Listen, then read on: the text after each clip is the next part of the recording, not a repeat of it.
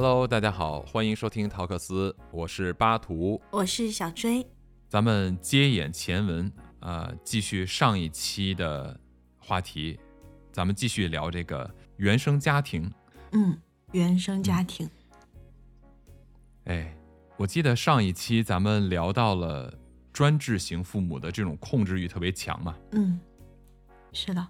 我还提到了最后的时候，我提到了我表弟，我之前说我表姐的例子，后来我提到我表弟，他就是从小经常啊、被揍、被打，后来长大了以后呢，就变得比较叛逆，嗯而且跟他的父母很难沟通，他嗯不太愿意去跟他的父母说一些他的心里话，这个是长大以后我们再聊的。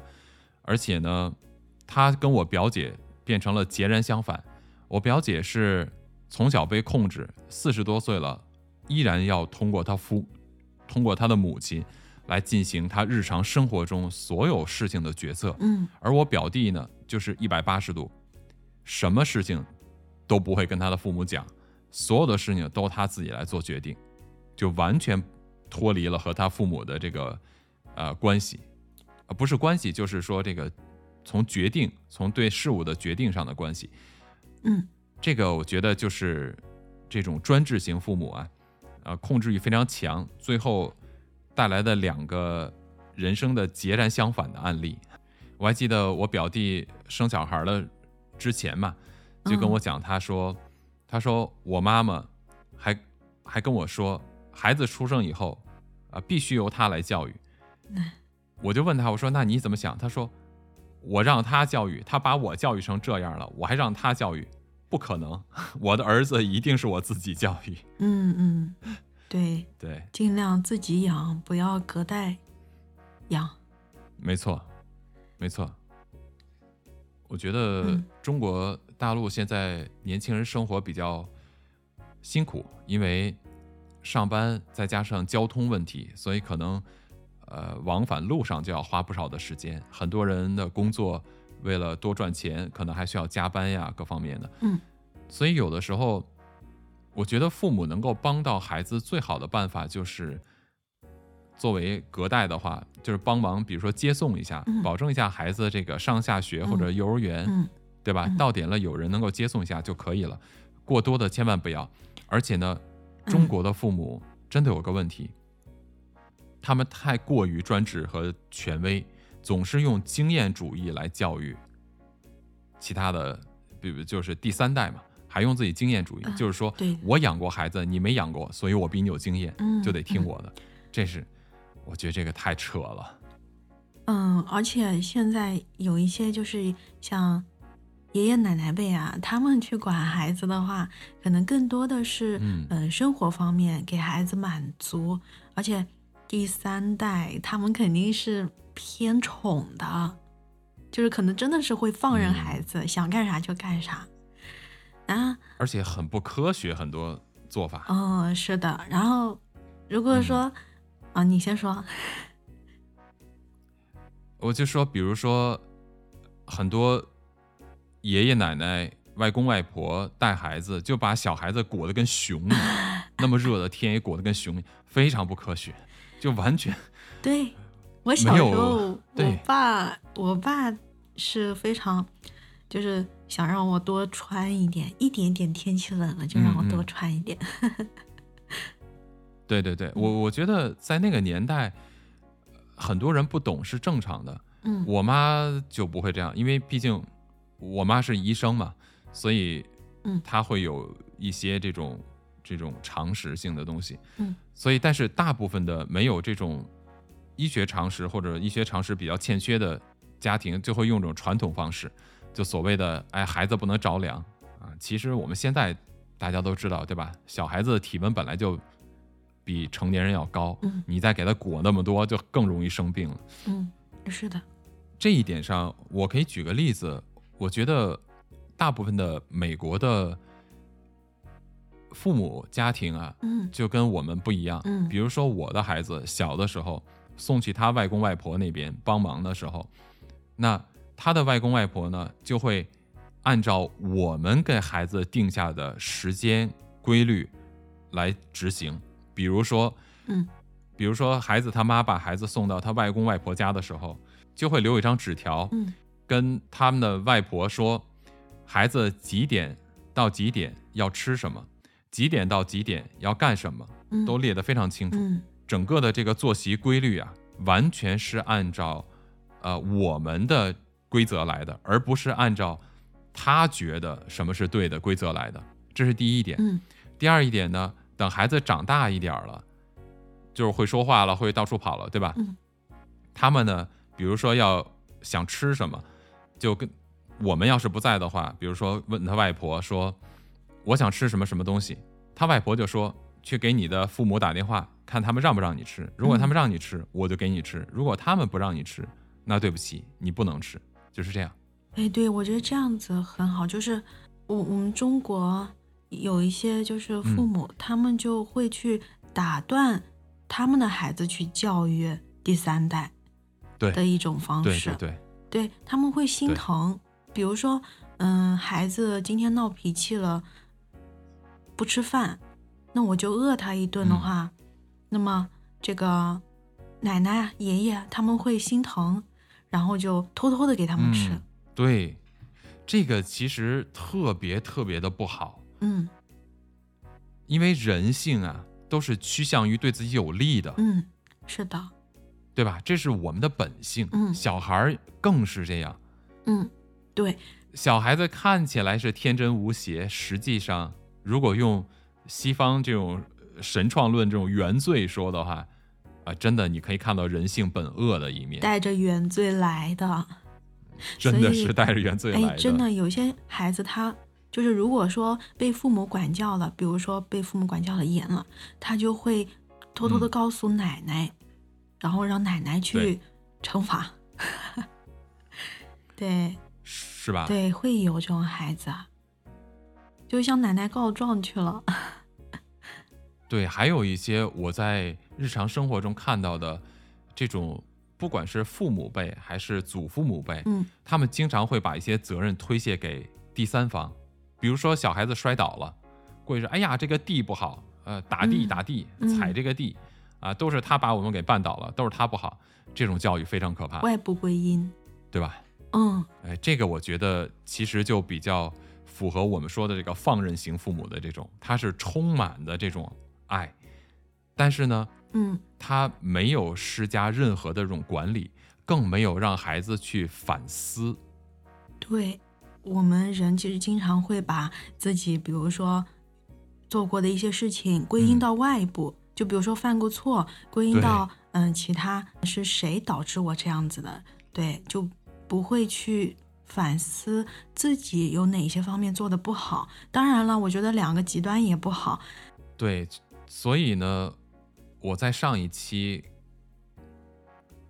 就还专门说到了为什么以前就特别想聊一下原生家庭的事儿，就是因为不是看到很多人把什么帽子都扣在原生家庭上嘛？我觉得这可能就是你刚才提到的这个外部归因的原因，嗯因为他的家庭教育没有很好的进行对于这种反思的教育，嗯他就未来在人生中出现的问题以后，全部都归罪于他的原罪，就成为了原生家庭给他带来的原罪了。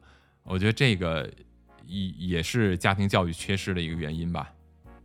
嗯，是的，对外部归因，嗯但是也不能太。嗯嗯，内部归因，老是觉得是自己的问题，这样子的话，嗯，对自己形成的一种心理状态也是，嗯，对自己有所影响的。是啊。所以呢，之前不就是在强调说，我们一定要平衡，一定要去更加理性的让孩子去看待每一次出现的问题。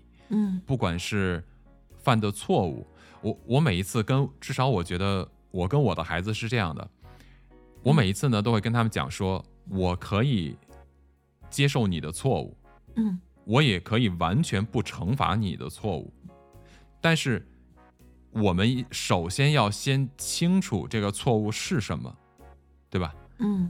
如果有的错误你是明知而故犯，那你一定要接受惩罚，嗯。对不对？嗯。那如果有一些错误是第一次犯、第二次犯，哪怕第三次犯，我们只要找清楚你为什么每一次都犯错误的原因，我们来尽量未来一点点去减少犯错都可以。我说我要看到的不是一个终极的结果，我只想看到一些变化。只要有变化是向好的，对我来说都是好的结果。这是我我经常会跟他们讲的一个事情。嗯，对，人嘛，嗯没有不犯错误的，嗯更不可能犯的错一下子就解决掉了，对吧？对，要给孩子多一点的包容。嗯，这个呢，又让我想到了咱们提到的这四种类型父母中的最后一个类型，就是那种忽视型的父母，嗯，完全忽视，嗯几乎不参与孩子的成长。嗯，是的，忽视型的话就是低要求、低反应，对孩子不关嗯心、放纵，嗯。然后呢，对孩子很冷漠。呃，我嗯觉得，嗯，在我的同事当中也有这样的父母，从来不管孩子，全都是爷爷奶奶带。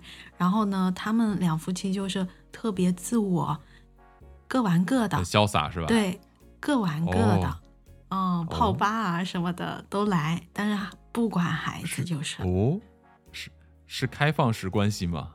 嗯，对我有同事是这样的。哦哎，以后咱们可以聊一期，啊、这种开放式关系，好吧？哦，好好，亲密关系是吧？里面的一种开放式关系。对，嗯对对对，现在有很多的这个，呃，英文中叫做 modern family，就是这种摩登家庭形式嘛，就嗯非常多。嗯所以这个其实其中也是一种，我觉得，对，以后咱们专门聊一期 好，摩登家庭 嗯啊。咱们回到今天的主题，对你的同事他们就是不管孩子，嗯就自己干自己的事儿，然后有自己的生活。嗯，对。然后这样的话会导致孩子会有一些冷漠啊，比较孤僻啊，就是不太跟人家沟通的一些现象吧，嗯，会不会这样的孩子比较任性一些或许有可能吧。啊？嗯对这种冷漠型，其实我想了一下，或者说这种忽视型父母，他可能有非常多的方式去忽视孩子。有的父母是二十四小时在孩子身边，一样是在忽视孩子。比如说，一直在自己打游戏，一直在自己玩手机，嗯一直在活在自己的世界中，嗯而没有跟孩子有任何的这种互动，嗯，对，是吧？有，应该是有的。嗯，特别是男孩子吧，打游戏不带孩子，然后就是妻子比较辛苦的去照顾孩子。啊，这个很多，呃，男人我不知道他是成熟比较晚还是怎样，但是有一点，我觉得我作为男性啊，我首先要先承认的一点就是，和女性比起来，男性带孩子的比例要低非常多。嗯其中一个原因呢，这个不是在找借口，我觉得对于两性之间的这个关系来讲，相互责怪是没有用的。嗯，我们要看这件事情出现的原因是什么。嗯我呢，从男性的角度来说一点点原因。嗯从我自己来讲，我觉得在孩子小的时候，比如说他刚出生，一直到他可能十岁以前，对于我来说啊，嗯我能够想到他们的点比较少，原因是什么？我个人很羡慕有一些男人，他们特别会跟婴幼儿沟通。嗯嗯，就你可以看到有的男人一脸胡子，然后却能跟小 baby 满地的打滚儿，对吧？然后嗯可以跟这个呃几岁四五岁的小孩儿满处乱疯，就精力充沛。我本人是特别羡慕这样的人，很遗憾我不是。你我呢可以做到，但是你没有去做吧？我是真的做不到。当然，现在想想，其实也是借口。要想做到，都能做到，对，是吧？只是在那个年龄段，在那个阶段呢，我就觉得我做不到，算了。为什么？嗯因为我觉得可能母亲和孩子在孩子出世之前，你们就产生联系，嗯，对，他从你的身体里出来。嗯对吧对，对于很多男性来说，其实你看动物也是一样的，就这个东西出生以后，跟雄性没多大关系，它没有感觉，嗯。它需要一段时间适应了以后，才能够激发出它这种就天性，就对于下一代的天性。那嗯。对于我来说呢，我觉得我经常跟我的孩子道歉这一点，我说我觉得我很很对不起你们的一点是，我太晚学会如何享受小孩子了，就是我太晚才学会小孩子可爱的点在哪儿。我原来是很讨厌小孩儿的，就我觉得小孩儿在我看来就是很吵，而且你又跟他讲不通道理。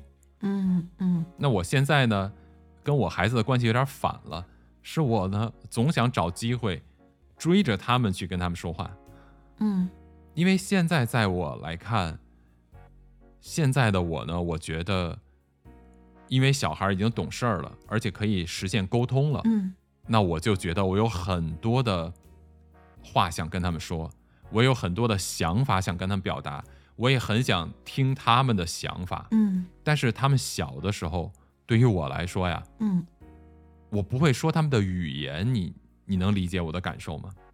嗯，可以理解。就是我我我不太会说儿童语，嗯我说的他们听不懂，他们用情绪所反映的语言我又看不懂。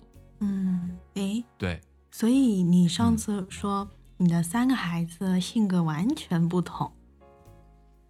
每一个都不一样，差别非常大。嗯，那对，就是那你的教育方式也是在不断的改变的。其实我们做父母，有的时候第一次做父母都是在试错嘛，是啊，是吧？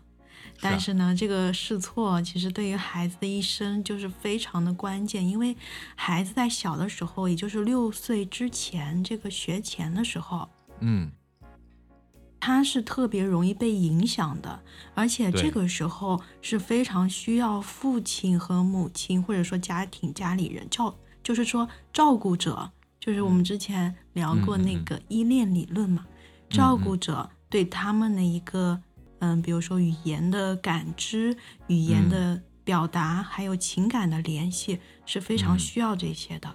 嗯，嗯六岁之前，那在这段时间当中，如果说忽视了，如果说有所缺失了，那就会导致孩子，嗯、长大了以后，也有一些，比如说，嗯，比如说一些行为啊，可能就会有影响，比如说自控能力就不会特别的好吗？如果忽视了的话，我觉得没有管可能，教的话，对对对，很有可能。对，嗯，刚才你不是嗯提到了说你的父母可能是这几种类型混合的嘛？嗯，对对，有被忽视过。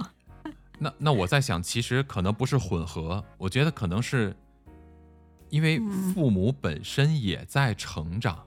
就我现在看我自己的话，哈，刚才你说听我表达的方式听起来比较像权威型父母，但是嗯如果在我的孩子小的时候，或者说在前些年的话，我觉得我自己就是那个忽视型父母，很少参与嗯孩子的成长。然后孩子在旁边的时候，我可能他们玩他们的，我也不会跟他们一起玩，我就在旁边干我自己的事情。我顶多就是就跟看护一样，知道吧？就嗯他们就在我旁边玩，就这种。如果太吵的话呢，我还会跟他们说：“哎，你们去里屋玩，去换一个房间玩。”就这种。所以呢，我那个时候嗯是一个比较忽视型的，而且那个时候那个比较年轻的我呢，可能也是比较嗯自我、比较自私一点，也没有对于孩子产生什么样的这种情感连接。我只是拿他们嗯当我的责任。嗯嗯，我只是一个从责任的角度去思考，而不是从情感的角度去思考。哎，这一点我觉得其实，呃如果能够听到我们节目的朋友的话呢，我们也可以去想一下，我们对待孩子到底是出于责任还是出于情感？我觉得这两方面都应该有，不能够缺失的，对吧？既要有情感，也有责任。对，对，所以而且就是包括婚姻当中，包括嗯亲子关系，责任是非常重要的。是是是，我觉得这是最基本的东西。如果你连责任都没有了，那什么情不情感都是假的，是的，对吧？就就好像 PUA 一样，就男人去对女人或者女人对男人，我觉得判断是真是假，首先第一点，先看相互之间的责任，他的履行，嗯对吧？嗯，对，然后再看他对你你的情感输出。如果嗯每一次都只有情感输出，而没有任何责任的承担的话，那这个就是 PUA 啊！我觉得这就是画饼，画饼。是。所以小孩也是这样。嗯那我觉得嗯根据我个人的感受呢，我是从这种忽视型的父亲，慢慢的成长为权威型，或者说我还在不断的希望自己能够真正成为这种权威型的父亲。反过来看，孩子的妈妈呢，小的时候，呃，跟孩子花的时间比较多，但是呢，嗯。我们家的孩子走到哪儿都被人都别人都特别喜欢，就觉得他们特别懂事儿，特别乖，嗯。呃，从来不会吵别人，不管去谁家，他们都特别受欢迎。嗯，但是现在我反过来想，可能包括我孩子自己跟我讲，他说，我们到别人家的时候，别人都觉得我们像天使一样特别乖、特别懂事，那是因为我们从小就觉得，大人在的时候，我们就不要吵到他们，就是因为从小就他们的妈妈经常就是跟他们说，呃，你们不要这样，不要那样，给他们非常多的限制，就比较专制，嗯。而且呢，嗯，他妈妈就会跟他们说：“你们最重要的就要听话，就是一定要听我的这种。”所以嗯。小的时候我，我觉得我的孩子挺惨的，呃，就是我是比嗯。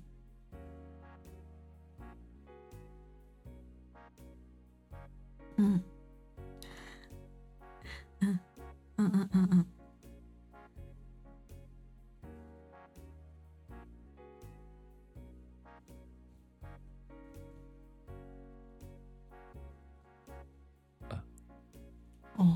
啊，比如说，因因为在美国出门就要上车嘛，对吧？就要开车，嗯所以开车嗯谁先上，一直都是有顺序的。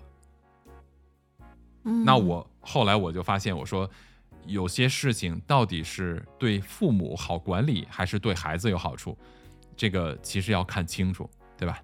这是自己要自己去反思的。那现在他们长大了一点呢，呃，我觉得他妈妈稍微又偏向于一点这种放任型父母了，就是以前嗯管得很紧，现在管得太松了，所以呢，我又觉得管得有点太松了，这个哎，人都在变。这个。是一个转变哎，是啊，我就说嘛，人都是在成长嘛。对对对。对，对，哦，也就像我的爸爸也是不一样的，就是小的时候对我特别的严格，嗯然后那个时候呢，我为了就是想要得到我爸爸更多的关注嘛，我就会小心翼翼的。哎、确实啊。嗯嗯然后有我那时候甚至会觉得我自己做的不够好的地方，我会感到很内疚、很恐惧。哎，那你会，那你会不会两面嗯派啊？两面派啊，有吗？双子座嘛。嗯、你的两面派是什么意思？就比如说，你为了讨好你的爸爸，去做一些你觉得他会开心、他会喜欢的事情，嗯但是呢，嗯，这个并不是出于你本心的嘛，对，你只是为了他而去做。然后呢，嗯你在嗯他看不见的部分呢，又完全按照自己的这个喜好去做事情，会有这样吗？呃，可能有一些吧。你不好意思说，嗯，但是我小时候还是会比较乖一点，就是，而且就是我我觉得我特别的敏感，我非常能够觉察到我爸爸妈妈的情绪，或者说，嗯，比如说他们说一句话，嗯，哎，我觉得他可能就是想要我，他们可能想要我达到某一个标准，但是嗯其实他们没有明确的说出来，但是我觉得，然后我就嗯。去按照他们那个标准去做。嗯。就我小的时候，嗯，我我我不会问父母要零花钱，就是我记得，嗯，初中的时候，学校附近都是好吃的，啊嗯。就是很多同学下了课之后都会去买好吃的，我从来不买，我从来不去买东西。然后我现在也是非常节约，就是很节省嘛。因为我记得小的时候，妈妈说过，她说过她同事的孩子每个月要花多少多少钱，哎，我就嗯感觉出来，啊、我妈可能不太喜欢我乱花钱，所以我就会比较嗯节约节省一点，就不会去问父母要钱。当然，也不是说我妈很小气。现在的话，就是我是其实跟他想要多少钱，他们都会给的，但是我从来不会去要。你说现在吗？还是说以前？小的时候，小的时候，小的时候你要多少钱，你家都给啊？啊，不是，我说我小的时候，我嗯不会乱花父母的钱，我甚至不会问他们要零花钱，他们也没有给过我。啊，我想想，我小的时候可能上了中学以后吧，就会跟父母要一些零花钱。但是，嗯，对我觉得那个时候我是挺不懂事儿的，对，会要一些零花钱，但是也要要的也不多。对，哦，这话题被我给扯远了。没有没有没有，其实我还蛮想听你说这个的，为什么呢？因为我觉得花钱这件事情哈，其实也是呃在教养中的一个很重要的部分，因为满足孩子的物质需求也是非常重要的。比如说忽视型父母，有的父母呢是在精神层面完全的忽视，就是物质上边毫无节制嗯和限制。嗯有些父母呢，就是精神上、物质上都忽视。嗯物质上对孩子的忽视，我觉得也挺可怕的。但是我自己又遇到这个问题，不能说忽视吧，就是对于满足孩子的物质这个标准呀、或者说这个程度，真的特别难把握。嗯你看，很纠结。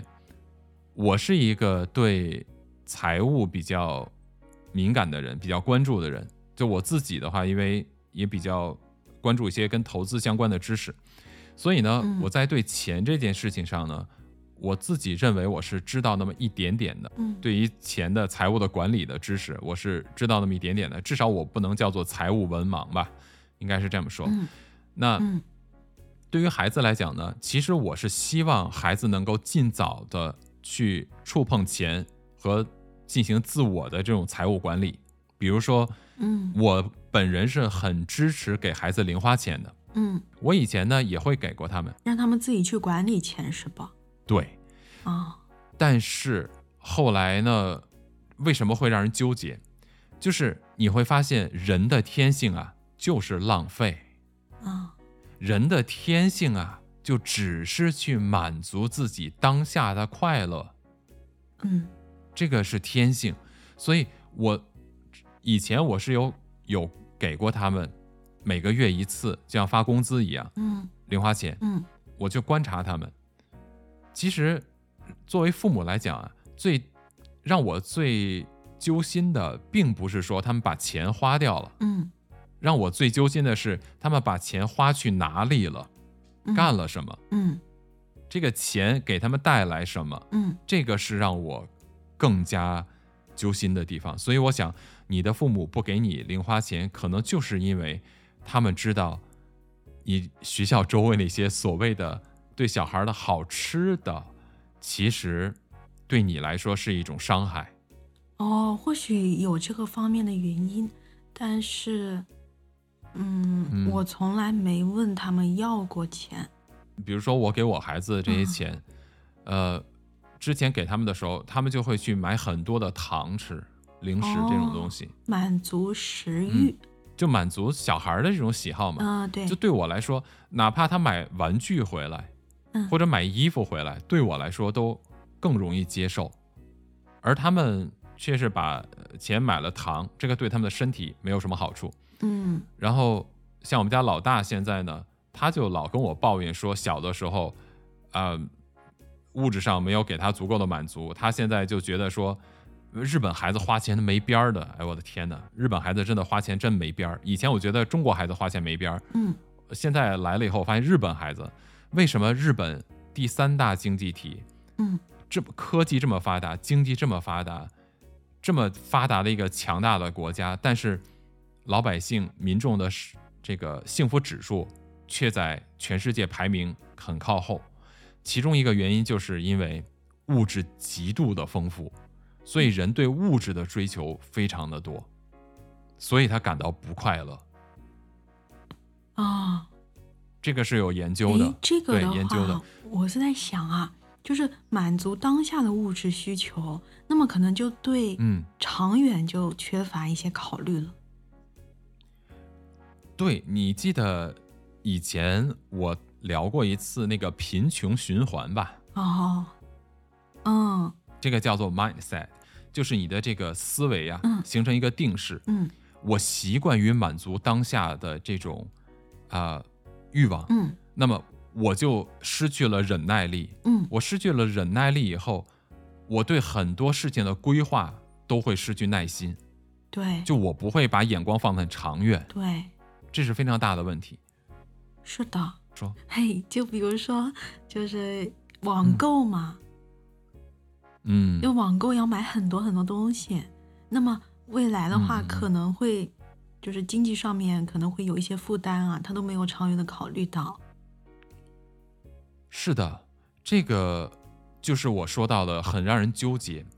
这个事情的成因呢，有两个原因。第一个原因就是，一个人在他很小的时候嗯没过过物质富足的生活的话，他长大以后可能会形成一种叫做报复性消费，或者报复性的这种，嗯或者极度的想改变以前的生活品质，然后用物质来充斥自己。以前我小的时候家里没有的，不能满足我的，等我长大了拼命赚钱，我来满足我自己，他也会失去这种长远的计划和打算。嗯，可能就是相对来说，贫穷的家庭可能会给孩子金钱方面产生一些压力。那么相对来说，不嗯贫穷的家庭呢、的孩子压力可能就不是那么的大。那么他做出一些未来的一些决策啊什么的，会更加的，呃，就是根据自己的意愿去做一些事情。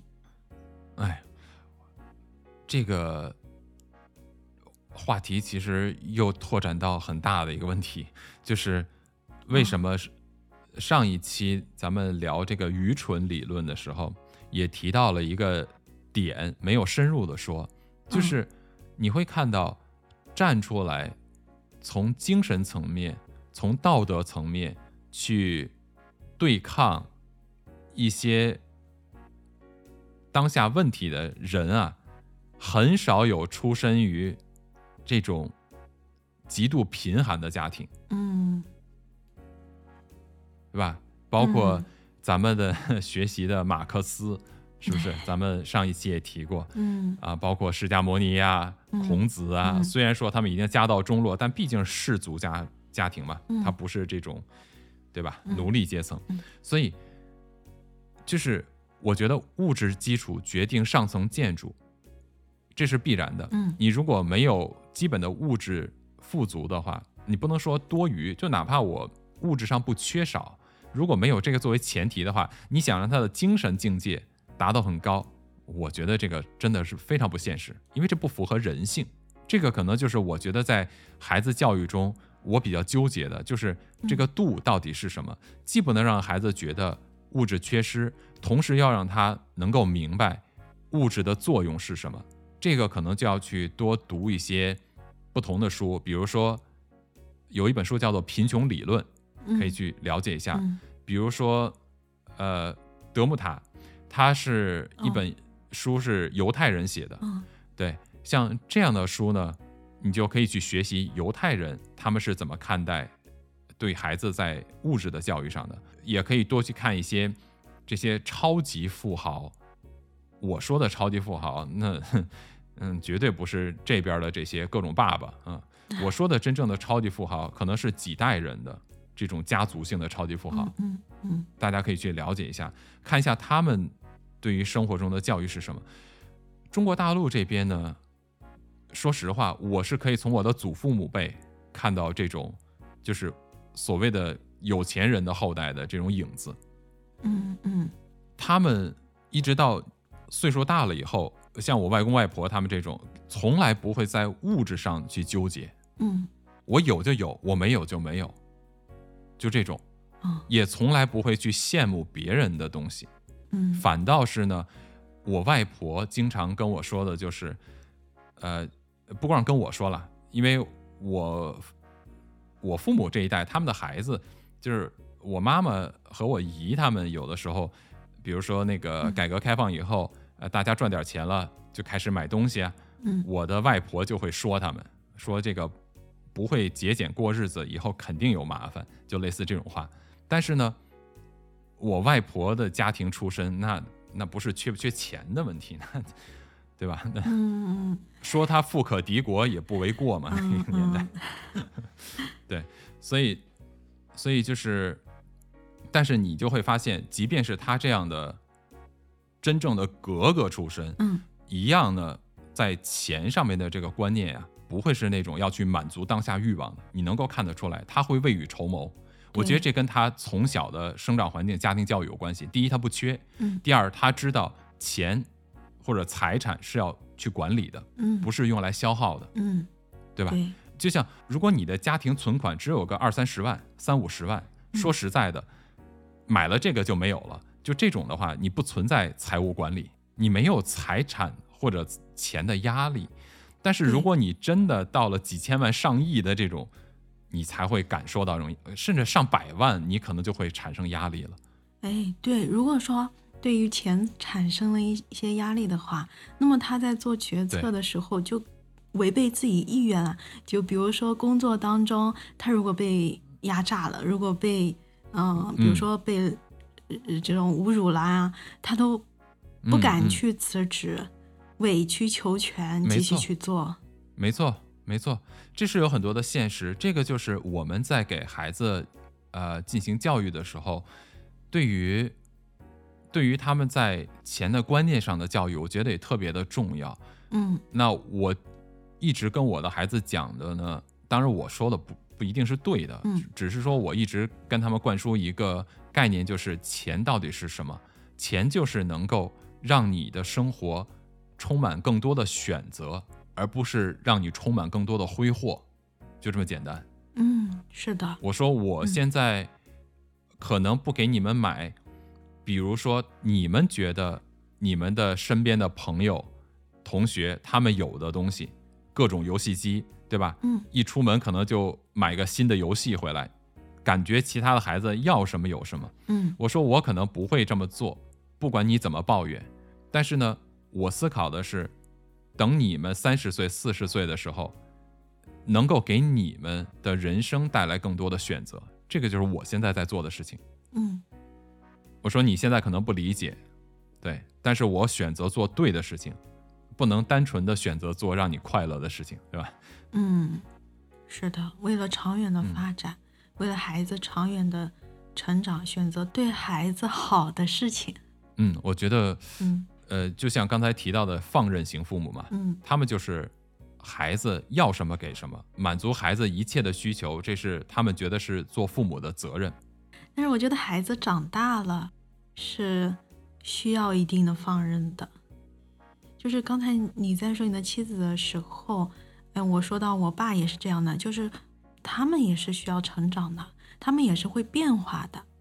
对，我们都在变。我爸爸小的时候对我很严格、专制型，现在呢，他会允许我去做自己想做的事情。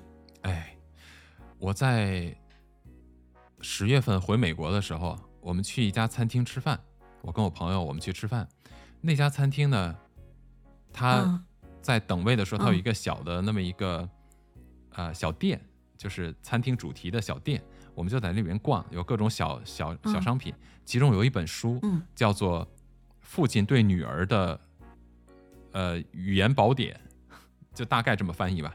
里边所有的话都是作为一个父亲哦怎么和女儿对话的说法。比如说，我印象最深的，我说，哎，嗯我说这个话不光是父亲对女儿，我说我说这个泡妹子肯定也特管用。什么话？比如说，他说，呃，我会爱你的开心，我会爱你的伤心。当你哦开心的时候，你可以勇敢的呃闯荡世界；当你伤心的时候，我永远是你的避风港，就类似这种话。哦，还有一句说，对，当你成功的时候，我会为你骄傲；当你失败的时候，我会为你难过；当你犯错的时候，我会去学着爱你的错误。嗯，然后泡妹子是吧？女生记着点，防着点，不要被画你说饼了。哎，你说一个男人对一个女孩子说这样的话，是不是听着也特顺耳啊？哎呀，好肉麻，我怎么觉得？对所以，所以他写的就是叫做父亲对女儿的嗯用词宝典嘛。其实就像你说，你爸爸对你说的话，听起来都很刺耳的。那小的时候，对，小的时候嘛，嗯因为你不懂嘛。但是如果他用这样类型的语言和语气说话的话，对于小女孩来讲的话，可能天生上就会比较容易接受。可是天然上对于男人就很难张嘴。肉麻是吧？嗯，就是自己说就会起鸡皮疙瘩那种。嗯，怎么说呢？女儿是爸爸的小情人嘛。嗯这个太可怕了。对，不是说女儿是爸爸上辈子的情人，这我上辈子造了多少孽呀、这是。三个女儿是吧？对呀、嗯嗯，真太可怕好，了。对，不可怕，真要债。嗯，福气好。嗯哼哼哼，可怕嗯可怕。嗯，也许嗯以后就好了吧。呃，可能现在正好经历这种。就是成长中的变化，所以我也在不断的提醒我自己，就是嗯一定要耐心，一定要尽可能的不要用使用自己的情绪。但是你知道吗？哎，有的时候真的可以。我长这么大，我从来没有感受过什么叫心脏疼，终于感受到了，真的就是气得你发抖，然后气得你心脏疼，你你你还不敢动手，就这种强行克制的感觉。嗯，所以说父母管教孩子在不停的成长，孩子也在不断的成长，哎，是 大家要想生孩子的话做好痛苦。渡劫的准备，渡劫是吧？真的是渡劫的感觉。哎呀，我觉得啊可能就是我的前半生太潇洒了，嗯，后半生 要经历中间的时候就要经历点，对，呃，人生中段要经历一些磨难，这样老了以后就好一些嘛，对吧？才可以天伦之乐是吧？哎，以前有人跟我说过一句话，他说这人这一辈子的福和罪啊，我外婆跟我说的。他说人这一辈子的福和罪啊是对等的，你嗯先享了福，后边剩的就是受罪；先嗯受了罪，后边等的就是享福。对，有道理。对我之前问过他，我说那为什么有的人一辈子都受罪啊？他说那他上辈子造孽。嗯，我觉得其实命运有关系，人生下来本来就是不公平的，那么这个命是定死了的，对吧？就是天注定的。的。但是运是什么嗯呢？运是靠自己的。大仙儿又要开始了。哎呦，我不是大仙儿，你是大仙儿，你可以算命画符是吗？我画符是要收东西的。哦，提取一点什么东西。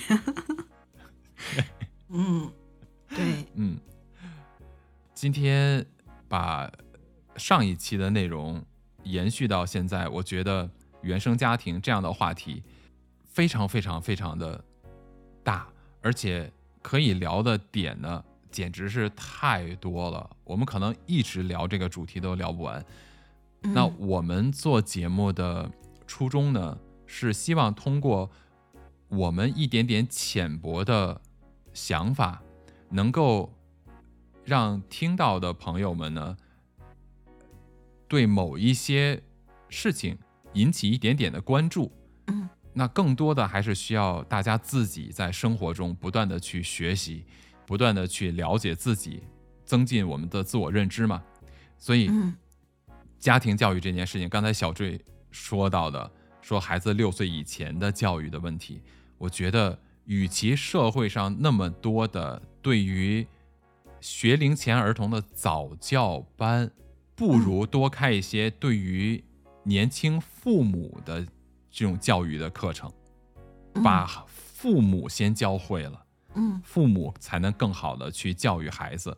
不要总想着花点钱就完事儿了，要么把孩子丢给自己的父母，要么把孩子交给所谓的教育机构，自己活得倒是很轻松愉快，是吧？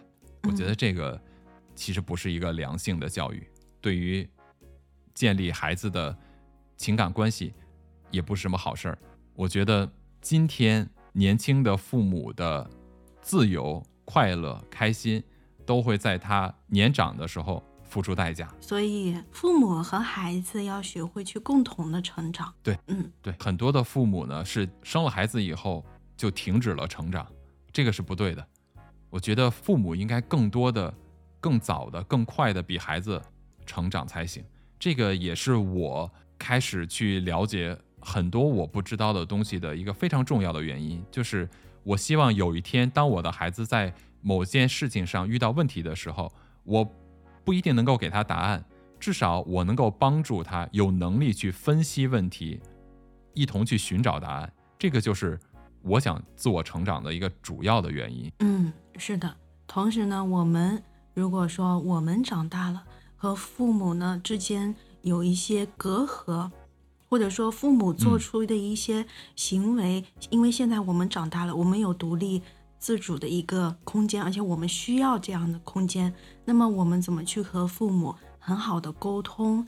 这个呢是需要我们去做出努力的。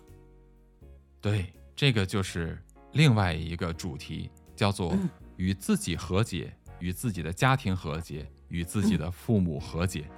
嗯嗯，我们就不在这儿继续展开了。希望大家自己可以更多的去做。阅读进行研究，如果有兴趣的话，也欢迎你们给我们留言，啊，和我们一起来讨论，能够帮助到更多的人。嗯，OK，嗯，好，那感谢各位收听陶克斯，咱们下期再见，拜拜。下期再见，拜拜。